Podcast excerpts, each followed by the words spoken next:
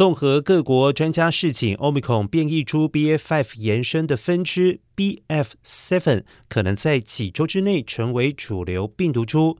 美国疾病防治中心监测发现。B. F. Seven 在短期间之内成为美国新冠病毒检出比例排名第三的变异株，比利时的 B. F. Seven 比例达到百分之二十五，德国、法国以及丹麦各占约百分之十。专家警告，这款 B. F. Seven 恐怕会成为新的威胁。